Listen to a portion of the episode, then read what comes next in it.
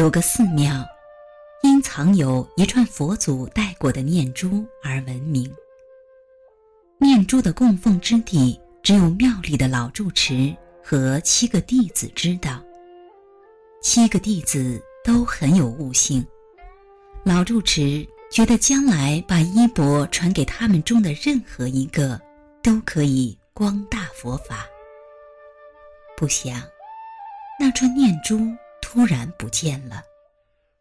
老住持问七个弟子：“你们谁拿了念珠？只要放回原处，我不追究，佛祖也不会怪罪。”弟子们都摇头。七天过去了，念珠依然不知去向。老住持又说。只要承认了，念珠就归谁。但又过去了七天，还是没人承认。老住持很失望。明天你们就下山吧。拿了念珠的人，如果想留下，就留下。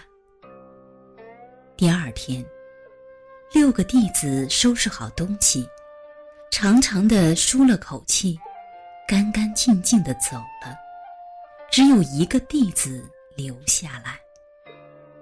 老住持问留下的弟子：“念珠呢？”弟子说：“我没拿。”那为何要背个偷窃之名？弟子说：“这几天我们几个相互猜疑。”有人站出来，其他人才能得到解脱。再说，念珠不见了，佛还在呀。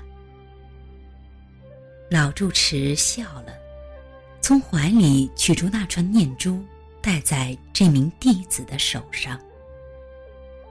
这个故事让我感悟了很久。不是所有的事情都需要说清楚。